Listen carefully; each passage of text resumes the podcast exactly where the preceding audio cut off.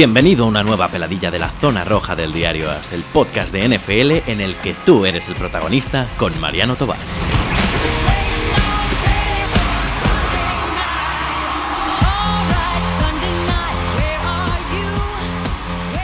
Muy buenas a todos, bienvenidos a una nueva peladilla, una peladilla además un poco accidentada. Y eh, os cuento la historia y luego nos pondremos a hablar y ya veremos en qué queda todo.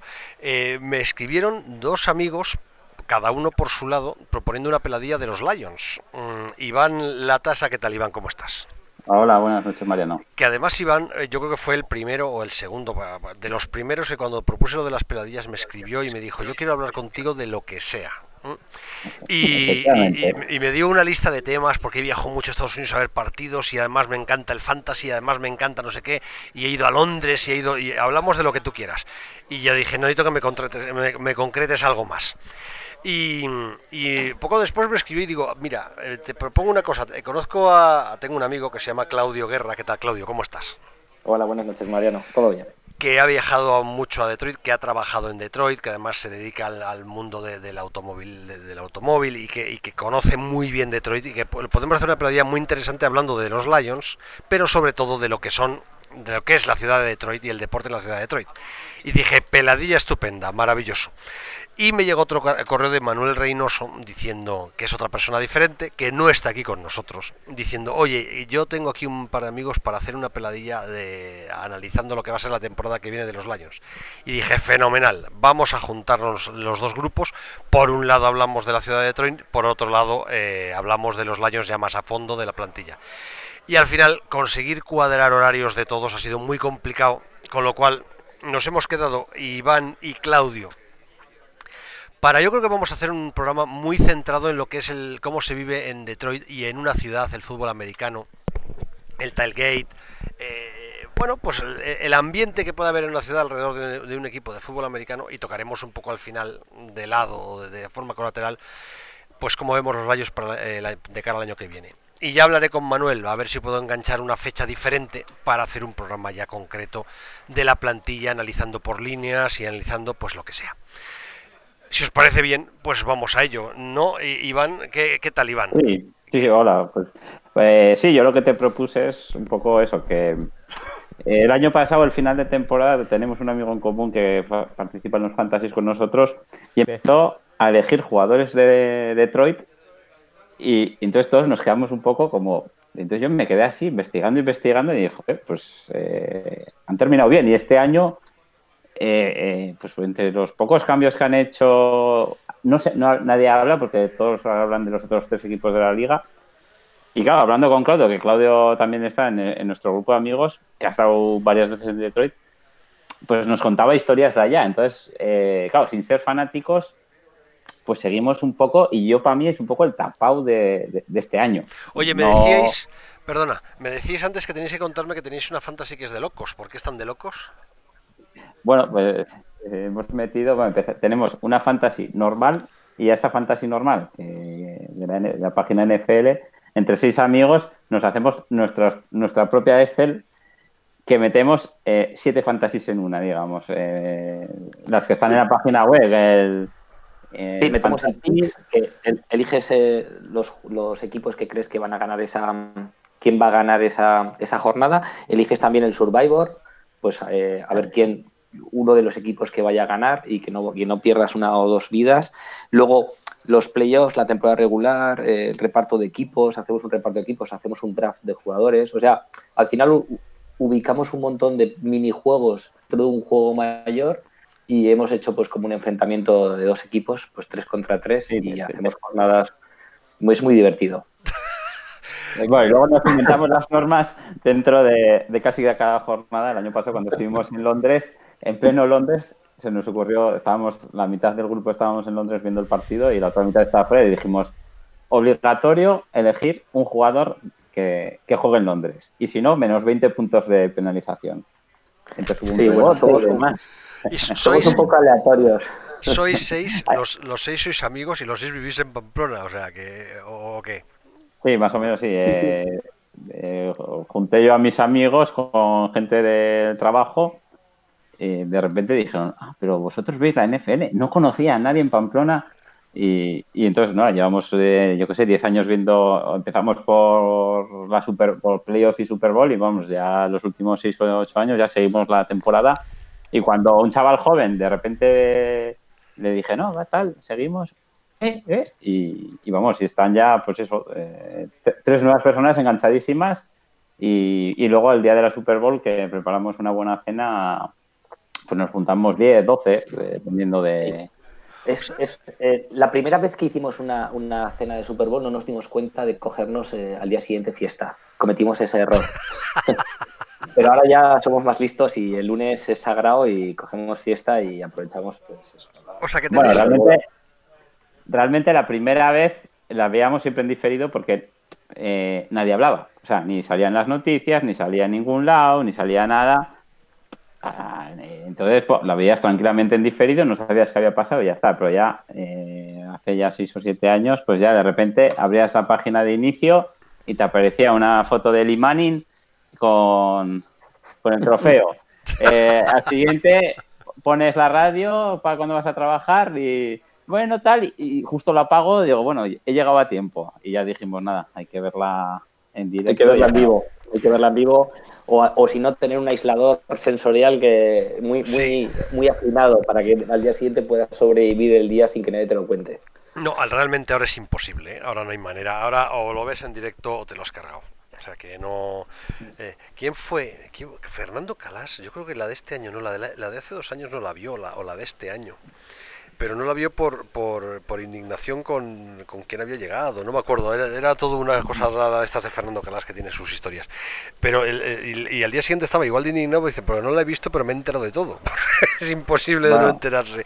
bueno, luego, luego pasa también eh, nuestro gran amigo Mikel, que es el que más conoce, pero tiene un poco de vergüenza de, salir a hablar, eh, fanático de los Patriots, que de dos de las últimas tres victorias se fue a casa indignado, apagó el teléfono, apagó el Twitter, apagó todo y al día siguiente nos llamó como loco. ¿Pero por qué, por qué se fue a casa indignado? ¿Por qué?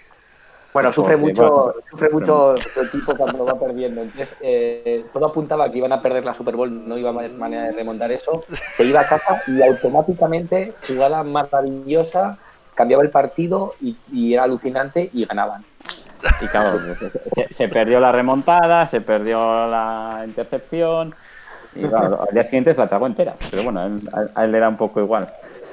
Bueno, oye, pero vamos a ver, que eso, o sea, que jugáis una, una especie de multijuego entre seis personas, eh, que no lo podéis ampliar a 12 o que o es que no por ahora, porque me dices que os juntáis ya varias muchas personas para ver la Super Bowl. Sí, para, para el Super Bowl sí, pero luego la liga regular ya. Es que claro, conseguir gente que haga un seguimiento semana tras semana y se involucre un poco a, poner resultados y rellenar lo que hay que rellenar, pues o te gusta o, o no lo, o no lo haces. Y lo hacéis, eh, y lo hacéis en Excel. No, no, yo, yo la Dynasty, la, la, mía, de, la juego en Excel porque la llevamos jugando en Excel desde finales del siglo pasado. O sea, que, cuando todavía no había internet era como se jugaba Fantasy.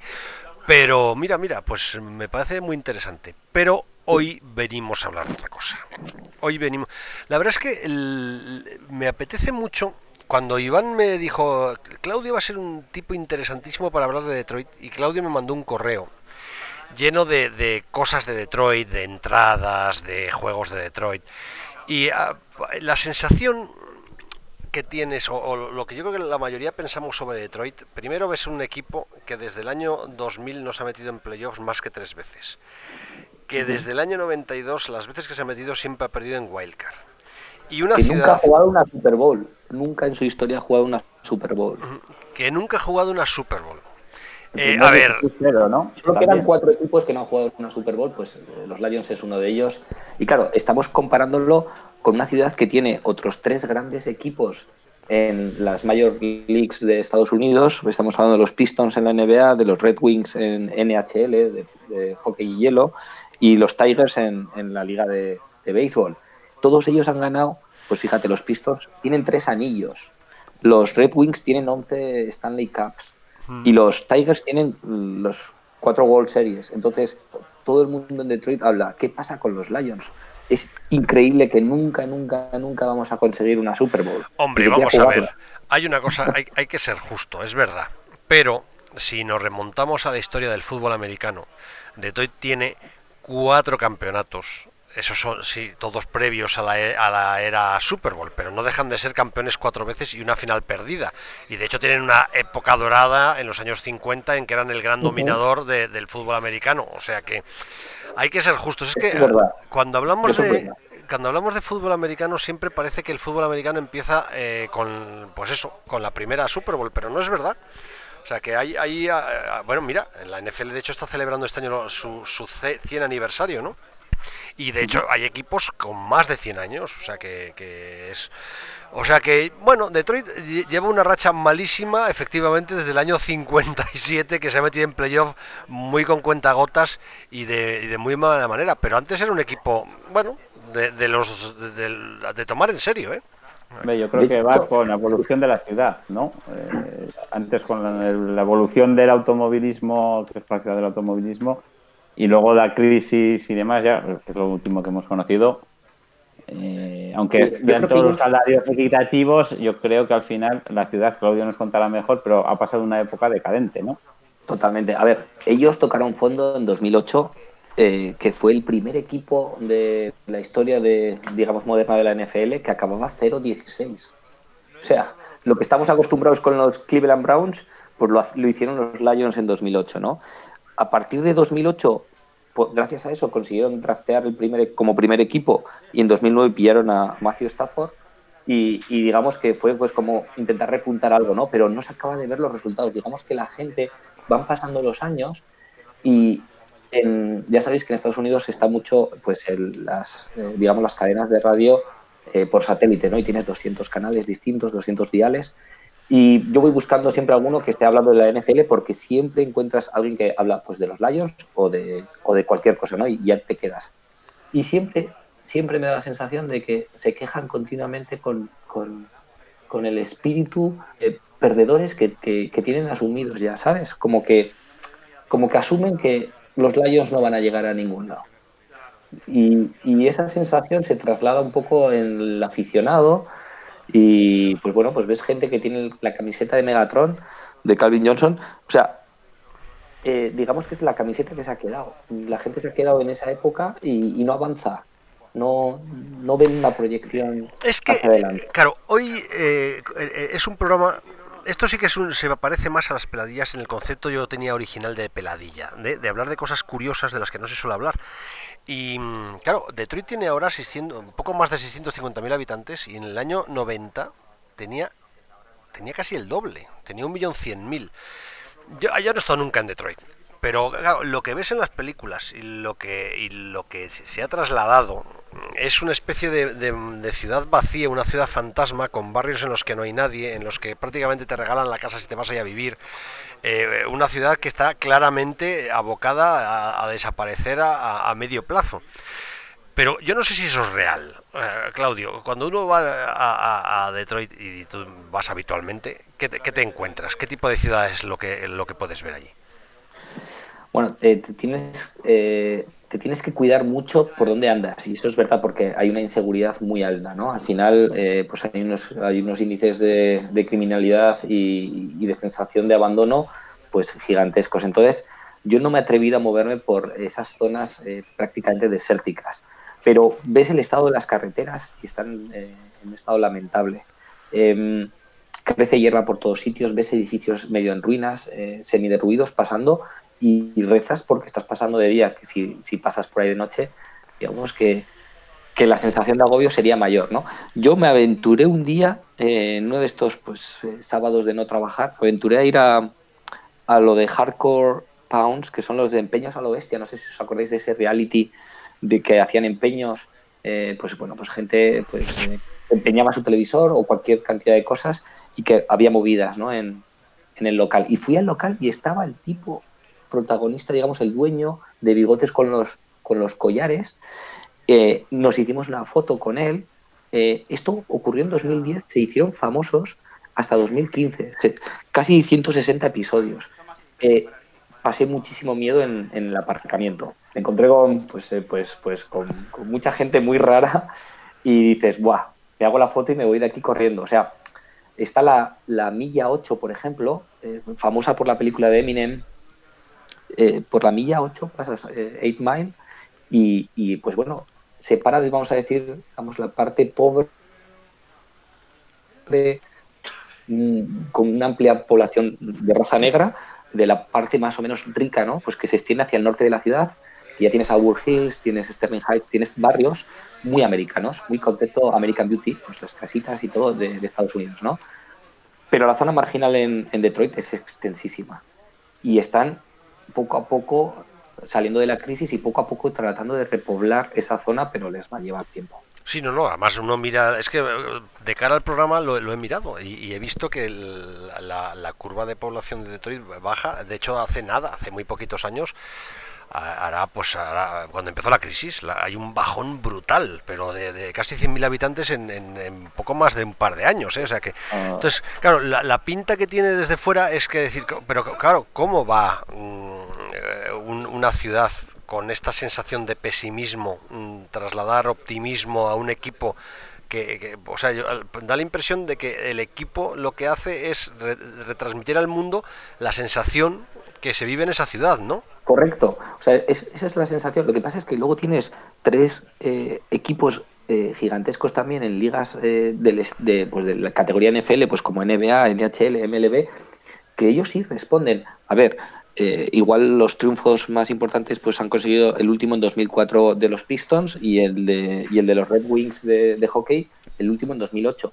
Pero digamos que los otros no han, no han sufrido, digamos, esa etapa que está pasando los Lions, ¿no? De, sensación de, abandono.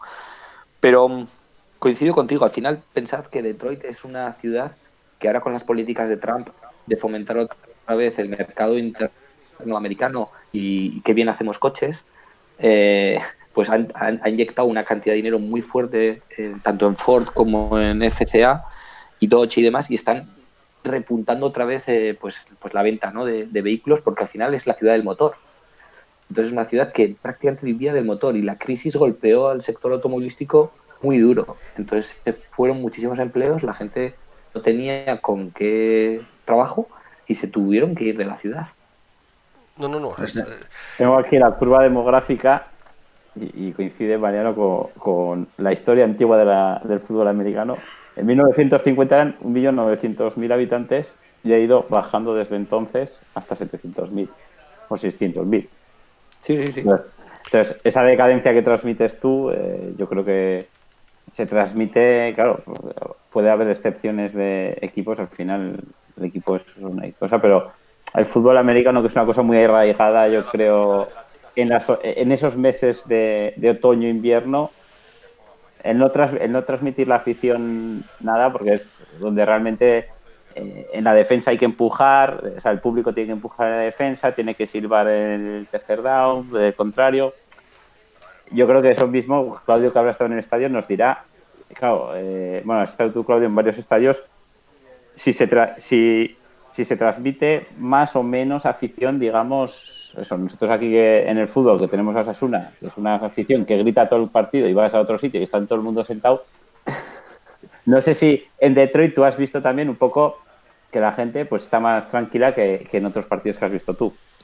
A ver, eh, tenemos que partir del hecho de que nos gusta, la, nos gusta el fútbol americano, nos gusta la NFL, nos gustan los partidos, pero hay que ir allí y verlo. Quiero decir, tú vas a Londres y alucinas, pero vas a Estados Unidos a un partido y es, es eh, descomunal. O sea, los americanos, tenemos que reconocerlo, harán muchas cosas mal, pero en esto de organizar un evento deportivo con cervezas, palomitas, perritos calientes y todo lo que hay allí y demás montado, es espectacular. O sea, tú vas y no te da la sensación más que de, que estás en un teatro o que estás viendo una película o que estás viendo, dices, ¿en serio hacen estas cosas? Pues lo hacen. Entonces, la sensación es que la gente disfruta muchísimo en los estadios. Eso hay que ir a verlo y conocerlo.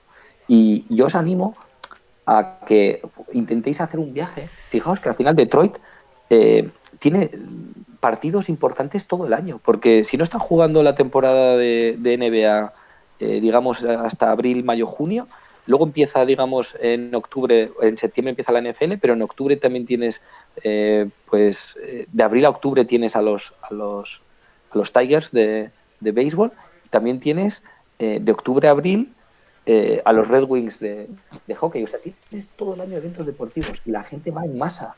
¿Por qué? Porque Detroit aglutina los estadios en un kilómetro cuadrado. Es espectacular. Tienen los cuatro estadios, bueno, los, los Pistons y los Red Wings comparten al estadio, ¿vale? Que lo hicieron nuevo en 2017 pero están todos juntos. Con lo cual, downtown, que es la zona más o menos que, te puedes mover libremente y no te da sensación de peligrosidad y es un espectáculo, está todo unida con un, con un tren aéreo gratuito prácticamente. Eh, tienes que sacar una moneda, pero es simbólico. Pero lo que quiero decir es que la gente llena los estadios. Y estamos hablando de estadios que tienen pues, pues 65.000 personas el Ford Field, o el de, el de béisbol tiene 40.000, ¿eh? O sea, la zona de los estadios es una zona, dices, eh, no es una zona mala ni es una zona peligrosa, todo lo contrario, pero no, no está en el downtown. O sea, que en el downtown coges el, el, tren, me dices, para llegar a esa zona, ¿no? Donde están todos los estadios. Está en el mismo downtown y hay un tren que recorre downtown que es eh, que lo hacen gratuito cuando hay eventos deportivos. ¿Vale? Entonces te mueves dentro de downtown, te mueves pues a la zona Greek Greek Town, que es donde están los casinos, la zona de comer, pero digamos que puedes ir andando. Hay 10-15 minutos caminando, vamos a ver, pues por de estadio a estadio. Fíjate, desde el Ford Field Arena están los Lions y hacen un guiño muy curioso. Enfrente están los Tigers, ¿vale? En, el, en, en su estadio. Entonces, al final, digamos que, y ahora han montado en la parte de atrás el Little Caesars o algo así, que es el nuevo estadio de los Pistons y de los Red Wings, que antes estaba en el, en el Joel Louis, que es un estadio que está pegado al, al, río. Recordad, que, recordad que, que, Detroit, si cruzas el río, es la región de los Grandes Lagos, nada, es un puente, estás en Canadá. O sea, también estamos muy al norte, hace mucho frío, región de los Grandes Lagos, pero estamos frontera con Canadá. Entonces, por eso son tan forofos del hockey, porque al final hace pues 18 grados bajo cero he vivido yo en enero allá te cagas de frío. No, Pero. Sí, di, di, di, No, eso, que, al final eh, tú puedes moverte por downtown y, pues, pues ver el, un mismo fin de semana en, en octubre, pues puedes estar viendo pues tres grandes partidos. Bueno, tú lo has hecho casi, ¿no? En el mismo fin de semana. Sí, es... en el fin de semana, el Legendary Weekend. pues fuimos el, eh, a ver tres partidos, entre el sábado y el domingo. Entonces fue una maravilla. Sí, mira, sí, además estoy, viendo ahora imágenes, efectivamente, está en, está en el puñetero centro de Detroit, están los tres estadios pegados, le tú 10 minutos andando, es que das un salto y, llegas al otro. Em, además, pues, no hay muchas ciudades en Estados Unidos que tengan eh, equipo en las cuatro ligas. O sea, de, no, no. De, de, hecho, hay 13. Lo he estado mirando antes, hay 13 ciudades en Estados Unidos, pero en el ranking de famoseo, vamos a decirlo, como hay un ranking que, dicen que la ciudad número uno de deporte es eh, Detroit. Fijaos. La segunda ciudad es eh, la de los New England Patriots. O sea, estamos hablando de Boston porque tiene a los Celtics, eh, pues tienen equipos también a los Red Sox que han ganado pues la de béisbol, tienen a, tienen a, obviamente a los Patriots, pero está en el ranking número dos. Es que en el uno está Detroit. Es que es espectacular la afición deportiva que hay en Michigan. Eso es, lo que te iba a preguntar. Tú has estado en, los cuatro deportes viendo... Eh, primero seguro que tendrás muchas anécdotas, pero segundo, es el ambiente es diferente. A ver, los Red Wings han sido durante mucho tiempo el equipo dominador de la NHL. O sea que... Entonces, ¿es, ¿es, distinto el ambiente en los cuatro estadios o, se ve el mismo ambientazo deportivo en los cuatro? A ver, el patrón de funcionamiento es muy similar. Ya sabéis que pues bueno, pues empiezan como una hora antes del, partido, la gente ya está sentada en sus sitios, mucha gente, y están viendo espectáculo que se está desarrollando en el campo, que eso no lo ves si tú estás retransmitiendo un partido, ¿no? Porque ves el partido y ya está. Pero la gente va antes al estadio a disfrutar de lo que ocurre allí, ¿no? O sea, animadores eh, bailando, eh, tirando camisetas, eh, mil cosas. Luego empieza con el himno, entonces el himno pues es una aventura, pues te lo puede cantar, vete tú a saber, pues un tenor, un, una soprano o, yo qué sé, o un... O sea, el, himno es espectacular como todo el mundo se levanta, mano al pecho, Y, se te pone un poco los, pelos de punta las primeras veces que vi eso. Ahora ya me acostumbro porque ya he visto más partidos, pero eh, es una sensación interesante. Luego siempre tienen algún evento que no te lo puedes creer, pero pasó. El primer partido que fui a ver de estos fue el de los Red Wings. En el primer tiempo se quitaron los cascos dos y se empezaron a dar una paliza, literalmente, ¿no? y dices, ostras, no me lo creo. Pues sí, se están dando y se quitan el casco y tal, pues para pegarse. Deja al árbitro que se peguen un rato y luego los, los separan, ¿no? O sea, es real. Pero es que en el descanso va un tío con una chica, se mete en el centro del campo y se arrodilla y le pide matrimonio. Yo no me lo, yo no me lo creía. Pues pasó de verdad y la otra dijo que sí y todo el mundo aplaudió y, y aquí no ha pasado nada. O sea, es, yo creo que, yo solo lo cuento siempre. Eh, claro, somos españoles y aquí eh, estamos acostumbrados. Yo creo que todavía tienes, tenemos el efecto de la mili. Mm, vosotros ya no, por edad no la hicisteis, yo sí que la hice. Y lo primero que te enseñan en la mili es que si hay que levantar la mano, digo, si piden voluntarios no levantes la mano.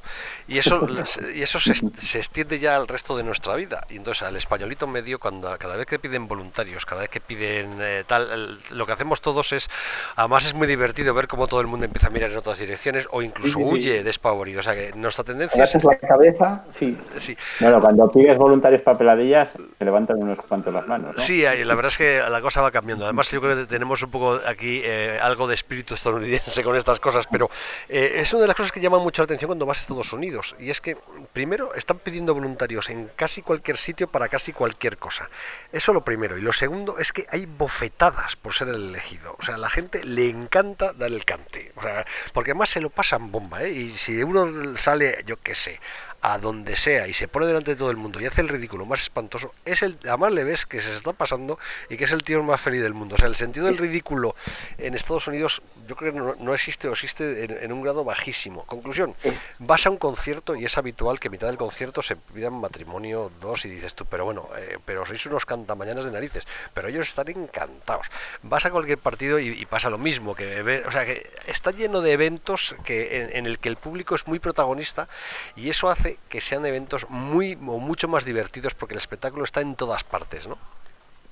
Es que lo has definido perfecto, Mariano. O sea, es que tú vas allí, pagas una entrada y desde el minuto uno hasta que sales alucinas. Eh, está súper bien montado eh, a nivel de accesos, eh, voluntarios, gente que te ayuda a encontrar sitio, miles de posibilidades de comida, bebida y demás por todos lados, merchandising por todos sitios.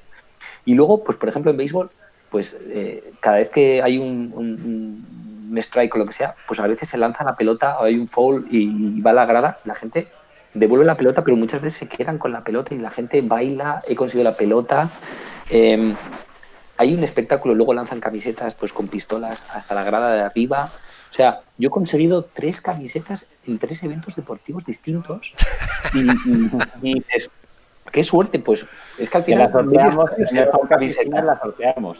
¿Cómo, ¿Cómo, dices que Iván, que no te en, el fantasy, en el fantasy final nuestro, después de todo, sorteamos, o sea, los premios son sorteos que nos trae Claudio de, Estados Unidos. el que gana elige el primero y así el, último pues se queda con, el llavero de los Browns. Sí, sí, tenemos ahí una coña del, Snake Mode, eh, eh, pues, eh, pues no, pues elegir en modo serpiente, ¿no? Pues eliges el primero, ya te tienes que esperar a que elijan los otros cinco personas y luego vuelven a elegir desde atrás hacia adelante y entonces te toca otra vez y nos. Entonces el cacao primero dice, no, no, yo no quiero Snake Mode. A mí no me jodáis, que yo he ganado y quiero elegir el primero y después del sexto vuelvo a elegir otro premio, ¿no? Oye, eh, estamos hablando, tú, a ver, me, me imagino que habrás estado en, bueno, pues una de las grandes tradiciones de, los deportes americanos es el tailgate. ¿Cómo es el tailgate de, los Lions? ¿Hay mucho ambiente en, las, en, el aparcamiento? ¿Cómo se vive eso allí? Em, es una pasada porque como está muy metido dentro de la ciudad y hay muchísimos edificios, casi todos los edificios alrededor de la zona de estadios son parkings de 7 8 alturas, ¿no? Entonces, claro, la gente aparca ahí, pero sale a la calle y se van a una esplanada y la propia calle se cierra entonces la gente está en la, en la calle. Em, para mí el tailgate más espectacular que he vivido, a mí me ha tocado ir también a la zona de Alabama, el sur de Estados Unidos. Y en Alabama, en Tuscaloosa, está pues los Alabama del college, ¿no? de, la universidad. Estamos hablando de que el estadio de Alabama, de, de San Denis, tiene más de 100.000 localidades de espacio, 100.000. O sea, fijaos que se queda por encima de muchísimos, ya les gustaría muchos estadios de fútbol, de fútbol europeo. O sea, 100.000 personas en, en, de afición de fútbol universitario, que ni siquiera es pues la NFL, ¿no?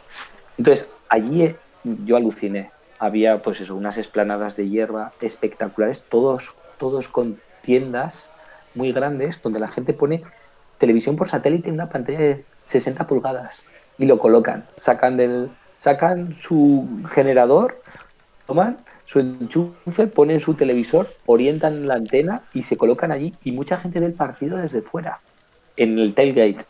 Entonces el tailgate, que viene eh, pues más o menos originario del maletero, de levantar el, maletero, pues dentro del maletero la gente levantaba el maletero, ponía música y sacaba comida y bebida, ¿no? Y hay un juego muy, muy particular que se juega muchísimo allí. Bueno, se juegan dos. Uno de ellos es para beber, pues bueno, pues mucho la juventud y demás, pero al final es, eh, lo llaman beer pong, que es colocas unos vasos y con una pelotita de ping pong haciendo un bote en una mesa dos equipos, si la metes en el equipo contrario, pues se bebe en ese vaso, ¿no? Y gana el que al final quita todos los vasos. Suele haber entre 6 y 10 vasos. Bueno, yo he visto gente jugando a eso, pero ancianos y niños todos juntos, pero universitarios a saco, pero, pero dices, es un juego de beber. O sea, es un juego como un quinito que nosotros conocemos en la etapa universitaria, pues pero bueno, eh, con, niños que beberán Coca-Cola, supongo. Sí, espero. espero. Eh, porque además este es el típico que el que gana luego llega al partido y no se entera de nada. y el, conge, el que tú decías, que también lo llaman en algunos sitios beanbags, porque son como unas bolsas rellenas pues como de alubias, eh, es muy famoso porque es simplemente una tabla con un agujero, ¿no? y te colocas a una distancia de unos 8 metros, que es bastante distancia, y tiras tres bolsas.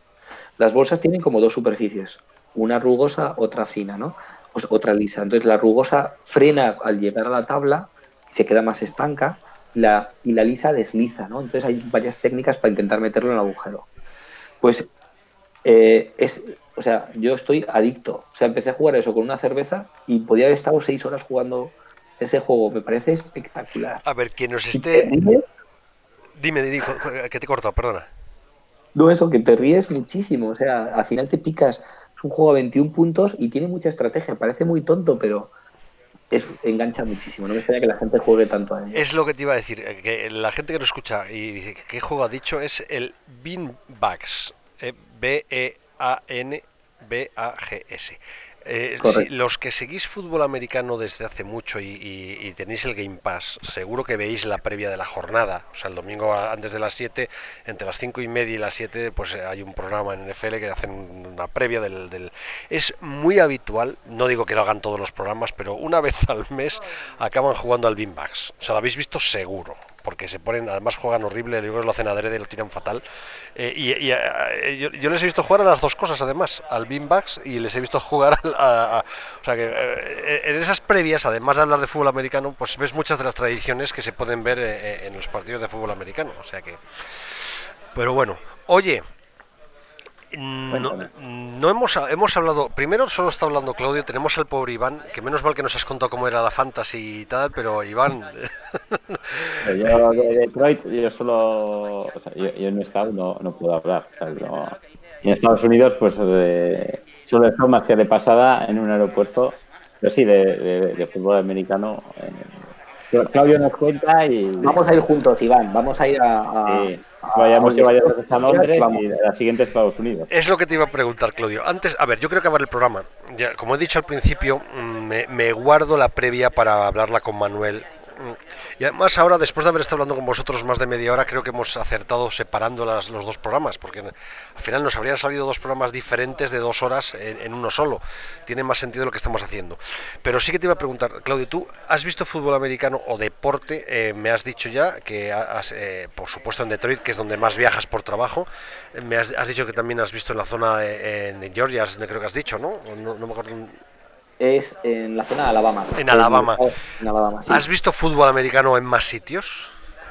Fijaos, en Alabama hice una cosa muy espectacular, me pareció a mí, que fue el viernes, eh, el Friday Night Lights, digamos, las, el high, high school, lo que son los institutos, montan un espectáculo algunos, algunos high school que son más de renombre y fuimos a un partido de fútbol americano que jugaban chavales preuniversitarios con sus bandas de música, sus equipos de cheerleaders. Es que lo maman desde los 10, 11 añitos. Y tenía, había más de 20.000 personas eh, congregadas. Había, pues, ahí es cuando vi pues, equipos de 100 personas, de 100 jugadores, ¿no? Pues, entre, entre el equipo ofensivo, el defensivo. Eh, ¡Qué caos! O sea, eh, cada uno tiene su función. Ya, es alucinante cómo se sincroniza toda. O sea, tú solamente eres aguador, pues eres aguador y estás orgulloso. Pero es que había un equipo de música que estaba compuesto por unas 80 personas de cada equipo y estaban tocando música cada dos por tres y también hacen un, un, eh, un, espectáculo en mitad de tiempo, ¿no? El Midtown Show lo hacen también en el college y en el high school. Entonces el viernes vi eso, porque eso es los viernes. El sábado vi el equipo de college de Alabama, que bueno, pues Alabama es como el Real Madrid o el Barça. Sí. Allí en el sur, machaca siempre. Y el domingo íbamos a ir a ver eh, a, los New Orleans Saints, pero no pudimos al final. Fuimos, pero no había entradas y lo intentamos. Pero hubiéramos hecho viernes, sábado y domingo de los tres tipos de fútbol americano distintos que existen en Estados Unidos. O sea, que hubiese sido otro Legendary Weekend. pero no lo pudimos. No, no, es un plan.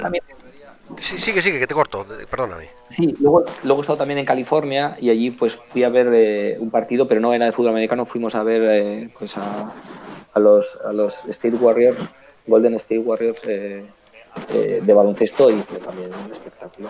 Se, te oye ahora, se, te oye un poco raro, como si algo rozara con el micrófono. Ah, perdona. No, es lo que te iba, te iba a preguntar. Es que te, he hecho la pregunta de dónde has visto fútbol porque, claro, me imagino que entre ver el partido, un partido en Alabama y ver el partido en Detroit no hay color. O sea, te apuntas a ver Alabama todas las veces, ¿no? Alabama, a ver, Alabama tiene una cosa. Es un espectáculo porque ves un estadio que no te lo crees, que son 100.000 personas. Eh, y que están todo el rato gritando porque hacen mucho lo de Crimson Tide, que llaman ellos. Y entonces, eh, cada vez que anota Alabama, que hace partidos de 46-2, Sí. Entonces se monta, se monta, pues eso, pues, pues un holgorio. Pero dentro del estadio, eh, como es college, está prohibido el alcohol. Entonces no puedes consumir nada de alcohol. Es curioso, porque tú te vas a, un, a Detroit, bueno, al fútbol NFL, y lo que más ves es todo el rato, pues, pues alcohol, ¿no? casi todo cerveza, pues grandes cachis de cerveza. Eh, pero en, el college, como está prohibido en el high school, no te venden alcohol. Oye, yo no sé, perdona, te corto. Yo no sé si, si se puede beber alcohol hasta el final del partido. Yo, por ejemplo, eh, eh, tengo entendido que en Cleveland, a lo mejor ha cambiado, ¿eh? En Cleveland hubo un, pollo bestial en un partido de los Jaguars. Mm, estoy hablando ya de hace 20 años, ¿eh? que tiraron, eh, bueno, es que tiraban, tiraron botellas a los árbitros. fue brutal, ¿eh? O sea, además de estas imágenes que no te puedes creer que lo vayas a ver en el fútbol americano. De hecho, ahora mismo ya no te lo puedes creer que la puedas ver en ningún deporte. Pero en aquel momento, pues hace, hace 20 años, ver en, en Europa, en un partido de fútbol americano, que acabaran con almohadillas o con tal, pues era relativamente habitual. Bueno, pues es que hubo un partido entre Cleveland y los Jaguars que, pero eh, si podéis buscar las imágenes que están por ahí, eh, es, flipante. Es, es, que es una lluvia de botellas y los siete árbitros huyendo despavoridos. Además, ahí sí que parecían un rebaño de cebras. pero, pero vamos, salió, salió Brunel, eh, bueno, los jugadores de los Jaguars con el casco puesto, porque además fue una división arbitral al final. Y yo creo que durante un tiempo, no sé si se mantiene, eh, eh, en Cleveland no se podía beber alcohol en las segundas mitades y creo que hay en algunos deportes estadounidenses, esto sabrás seguro más tú que yo, que, está prohibido eh, vender bebidas alcohólicas a partir de un momento. Pues, pues me pillas, ¿eh? Yo lo que sí he visto es que te sirven o, draft, o sea, bebida de, barril, cuando bebes cerveza, o si pides botellín, te lo vacían en un vaso. O sea, jamás nadie entra, digamos, en la zona del estadio de los asientos y las localidades con algo que no que sea pues de cristal o que se pueda lanzar. Es un vaso de plástico eh, y ya está. Es que fue brutal, ¿eh? O sea, estoy acordándome de aquel partido, era increíble. Yo estaba viendo y digo, pero esto, esto es fútbol americano, es que no me lo puedo creer. O sea, la que se montó en Cleveland fue... Oye, eh, yo creo que nos has dado una me parece un programa de viajes, viajes NFL apasionante. ¿eh? No sé si se, queda algo que te, que, te apeteciera contar o algo que hay una de que contar por narices. Pues mira, sí, hay una cosa que me gustaría contarte muy rápida. Em, el primer partido que yo vi de Super Bowl fuera de casa eh, y que me, que me alucinó fue en Buenos Aires, en Argentina, también por trabajo. Yo viajo mucho por trabajo y fue en el año 2014 salía concretamente del hotel, no sabía que, era el partido de fútbol americano, se me había pasado, y me fui a buscar algo para cenar y, como por el horario y demás, pues eran como las 7, 8 de la tarde eh, en Argentina y resulta que era la final, eh, bueno, Super Bowl entre los Seahawks y los Broncos. Y había un local, pues americano, lleno de americanos, y estaban pues las o sea, los logos de, me encanta el caballo de los Broncos, y el águila de los, de los Seahawks, son como logos muy bonitos, y estaban como dibujados a mano unas pizarras enormes, y me metí dentro a ver qué pasaba ahí porque había tanto holgorio. Bueno, pues acabé echándome un montón de cervezas con un montón de americanos, me lo pasé súper bien, les dieron una paliza aplastante los Seahawks a los Broncos, había unos cuantos seguidores de los Broncos que estaban ahí como agazapados y todos se reían de ellos cada vez que había un touchdown y demás. Y me pasé también que dije, esto tengo que, entender cómo se juega porque no entiendo nada. y ahí empezó todo, ¿no? Ahí empezó la maldición de, que nos pasa a todos. ¿eh? Es que el, fútbol americano es un, es un deporte que te, atrapa. no, ¿No os parece que cuanto más conoces un poco las reglas, más lo disfrutas? claro. Pero, es, es la clave. Yo creo que es la clave, las reglas, eh, para entender la táctica, la estrategia eh, el correr el tiempo, el no, por qué corre, por qué no, y entonces vives, no es solo correr, saltar y, pegarse y pasar, sino en cada momento qué, qué van a hacer. O sea, esa es la mayor duda. Yo creo que el secreto del fútbol americano es que es apasionante a todos los niveles. A ver cómo me lo explico. Si conoces muy poco este deporte y lo único que tienes claro es que son cuatro downs para, conseguir un primer down nuevo, ganar 10 yardas en, esos intentos, con las nociones muy básicas te lo pasas muy bien pero cuando vas conociendo más te lo pasas igual de bien. Y cuando vas o sea que, es un deporte que se puede disfrutar en, muchos niveles. Tiene como muchas lecturas muchas formas de, disfrutarlo. Y, eso nos pasa a todos no que vamos dando pasos en nuestra afición a este deporte conociendo cada vez más y con esa sensación de que cuanto más conoces eh, menos sabes. Pero bueno en el fondo pasa con casi todas las cosas buenas de esta vida. Eh, y eso 40 fíjate que el año pasado, creo que fue cuando fuimos a Londres, eh, Iván, Miquel y yo, que este año vamos a ir cuatro, pero el año pasado fuimos los tres, eh, nos encontramos. O sea, yo animo muchísimo a la gente que tiene dudas de ir a un partido y demás, que se animen a ir a Londres. Londres hay vuelos muy baratos para llegar. Había un chaval, un chaval que había ido con su novia, es extremeño, o sea, es que te encuentras con gente de todo tipo y hay más aficionados de los que parece. Estamos ahí un poco escondidos, pero la gente se anima y este muchacho fue con su novia que no, que no soporta el fútbol americano, pero como él lo ama, y ella dijo, venga, pues yo también voy, pues la había llevado a Londres, ella se había ido de tiendas y demás, le pasado muy bien y, habían ido a conocer la ciudad y eso. Y el domingo se fueron al partido al estadio y alucinaron, estaban allí con nosotros y alucinaron, o sea, dijeron, esto es una pasada. Y es verdad, te gustará mucho más. Yo te digo una cosa, mi mujer eh, decir esto suena rarísimo, pero mi mujer no ha visto un partido de fútbol americano conmigo en mi vida. O sea, no se sienta a ver fútbol ni aunque la maten. Solo ha visto tres partidos en su vida. Solo ha visto tres en su vida. Los tres que ha visto en Londres y se lo pasó genial. Eso sí, luego cuando llegué a casa, bueno, ¿te sientas ahora a ver? No, no, no. A mí, si quieres que vea un partido, eh, lo veo. Y, no, no, porque es verdad, es que es en el estadio es muy divertido de ver, porque están pasando muchas cosas diferentes. Oye, no me quiero alargar mucho más, pero sí que quiero que, a ver, como ya he avisado, eh, intentaré eh, pactar con Manuel Reynoso otro programa que sí que sea de previa de los Lions. Pero yo sí que quería saber vuestra opinión del, del, equipo de cara al año que viene, porque sobre todo es que los dos estabais, me habéis sorprendido porque eh, me habéis mandado correos por separado diciendo que todo el mundo les da como perdedores y últimos de su división y posibles aspirantes a, eso, a una elección muy alta de draft, pero que creéis que el equipo es mucho mejor. ¿Qué le habéis visto que no lo haya visto los demás? A ver, yo, yo lo que he visto, bueno, eh, han sufrido eh, mucho, pues eso, la pérdida de de Megatron. El contrato de Stafford eh, fue de los primeros que revolucionó un poco esos contratos multimillonarios que ya han pagado bastante, entonces empiezan a tener, eh, pues eso, espacio salarial, la línea es estable, eso es muy importante, han renovado. Y luego, bueno, eh, pues Patricia, ese cambio de look que ha dado, ya no es el de las camisetas raras ni nada, ya va un poco más afeitado, con la barba al menos arreglada. Es de seriedad. Eh, y el año pasado, pues eh, acabaron bien, o sea, acabaron bien, tuvieron varios partidos, de hecho, los primeros partidos perdieron por un punto. Eh, no sé, o sea, el año pasado empecé a seguirlos un poco y bueno, pues si tuve las estadísticas y demás, eh, en nada es el mejor, en nada es el peor. Está ahí, creo que tienen algo sólido y, con el espacio salarial, eh, pues a ver a Mendola si vuelve, yo creo que a Mendola al volver con Patricia puede revolucionar un poco con la ayuda de Stafford. Eh, bueno, tienen ahí armas, nadie habla. realmente tú hables cualquier cosa y nadie habla, pero tampoco hablan de van a hacer un desastre.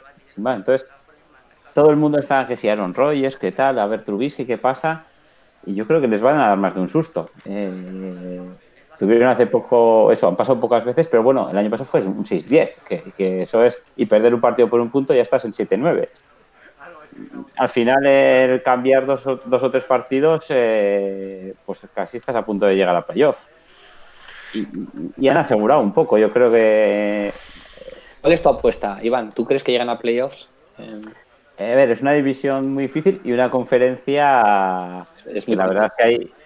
Que el mejor se va siendo los Patriots o igual que... O sea, se ha hablado de Kansas, que bueno, tiene sus altibajos. En la otra conferencia y, en la conferencia nacional, pues realmente hay un montón. O sea, igual, igual no hay tan favoritos, pero comparten liderazgo, pues sí son siete equipos. Entonces, meter ahí a, los Lions es complicado, pero bueno, yo yo creo que, claro, este año hay que tener en cuenta que también juegan los dos partidos, eh, o sea, fuera de las que juegan con, cuando se cruzan con división y luego juegan otros dos partidos con el resto de los equipos y juegan en teoría con los malos.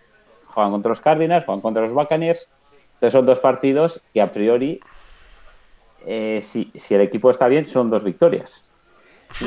No te voy tan claro. Claudio, tú ves un poco... Eh, me tienes que dar argumentos más de peso, macho, porque...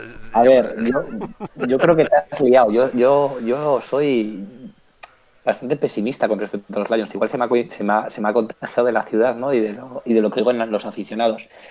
Yo siempre he pensado que los Lions...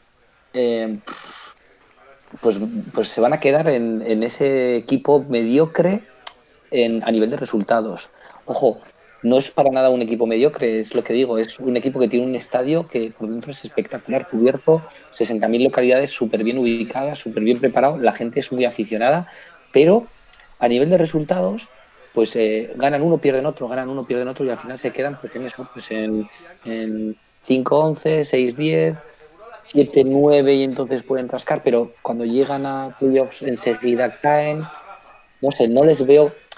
¿Sabéis lo que veo con los Patriots? Que, bueno, pues voy en contra de los Patriots porque Iván y, y Mikel son muy aficionados a los Patriots y bueno, pues por llevarles un poco a la contraria, ¿no? Pero ahora ya me he hecho muy contrario a los Patriots y lo que veo es que ellos, sin un equipo razonablemente ganador de Super Bowl, tiene una mentalidad tan fuerte de ganadora y en los Lions lo que veo es que la mentalidad ganadora no está o no la siento.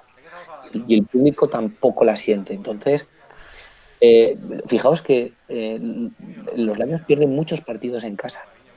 Sí, es, lo que te iba a decir. Es muy eh. agresivo en casa, es muy agresivo. En, en, la temporada 2009 se pusieron todos, casi todos los partidos en casa con bolsas en la cabeza de lo mal que jugaron en la temporada anterior, ¿no? Como que no queremos veros. O sea, el público es muy agresivo con ellos mismos. En casa pierden muchos partidos. Entonces, la mayoría de los equipos de NFL, yo veía los números de su división, eh, en casa ganan.